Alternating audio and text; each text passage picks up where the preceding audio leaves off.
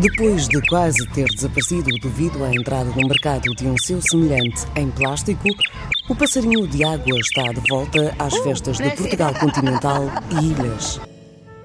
Um som peninsular que volta a dar música. A origem é da Península Ibérica. Há mais de 200 anos eh, existiu como acompanhamento do- da música celta.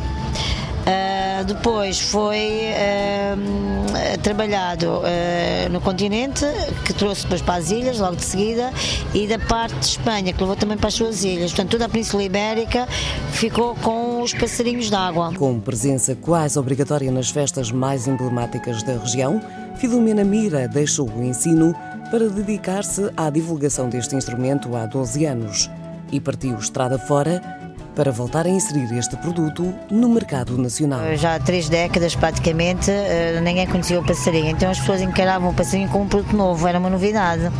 Então, a partir daí, começamos a ver que havia necessidade de trabalhar uh, em, em, festas, uh, tanto na Madeira como nos Açores.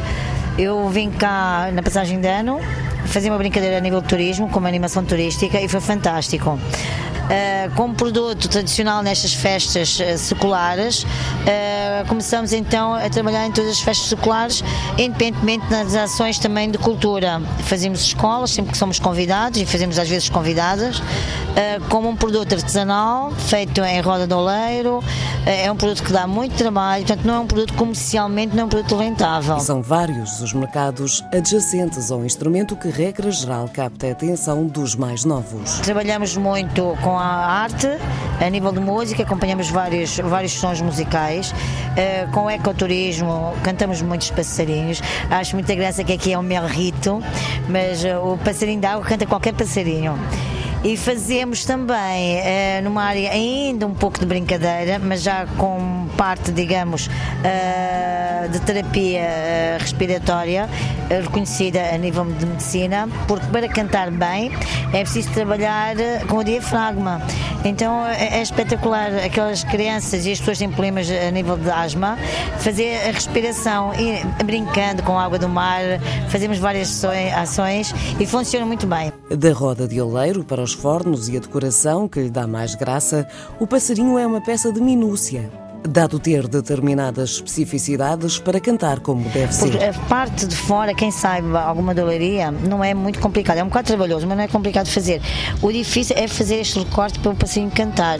E depois de recuperar esta tradição, a ideia é passar à frente os conhecimentos, de forma a que mais pessoas estejam habilitadas a fazer este passarinho que, embora de barro, também precisa de água para viver. E é esse o objetivo, é depois pôr aqui uma escola e com os, produtos, com os passinhos que são feitos aqui, andar à volta do mundo onde a, a imigração é mais significativa, apresentar os passarinhos da Madeira.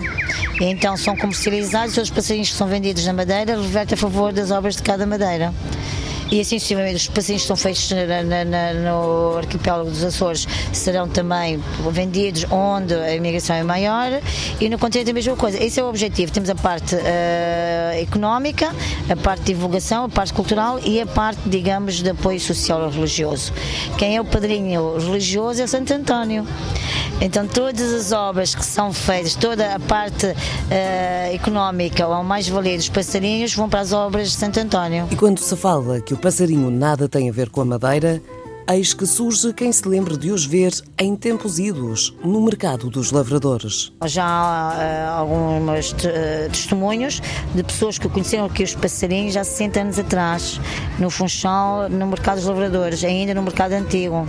Mas de resto ainda não consegui obter nada comprovativos escritos e acho que é difícil nós conseguimos. Mas pronto, temos testemunhos de pessoas já de 70 anos, 80 anos que se lembram de ir ao mercado com o avô e de querer um passarinho destes.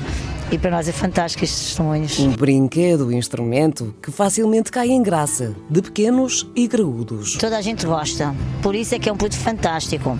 As crianças gostam com brinquedo, mas depois vão verificar que é um brinquedo em que eles também têm algumas características musicais.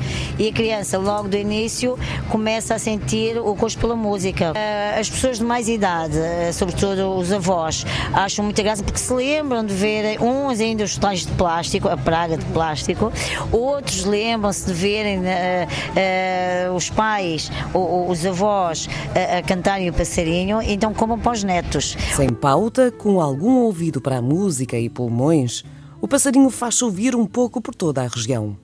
E para os mais audazes, ficam sugestões da Filomena Mira, que podem fazer a diferença na próxima vez que tocar o passarinho. A pessoa depois de ver que é fácil, encanta. Portanto, canta e encanta. E isso é a nossa arma. É um jogo entre o sopro e o dedo. Uh, o sopro, o dedo, sim, e a água. Porque a água, se não tiver a medida certa, também não canta. Eu assim ficar afogado, coitadito, e não canta. Na brincadeira, nós também fazemos com vinho. Com champanhe é fabuloso. Mas pronto, vamos mais, mais vamos ser mais moderados e mais, e mais humildes. Com vinho e com vinho regional canta muito bem. O paciente fica encantado. Puder. É, sopra, sopra, sopra, depois suga, eh, tapa aqui e faz o movimento contrário. Então também funciona muito bem. Com a prova do vinho novo. Agora estou a contar fazer a festa da vendimia e eu então vou testar o, o, o vinho da Madeira. Independentemente do líquido que o faz cantar, nos próximos dias aproveite para dar música à sua vida ao som do passarinho que salta de festa em festa, lembrando uma tradição ibérica de outros tempos.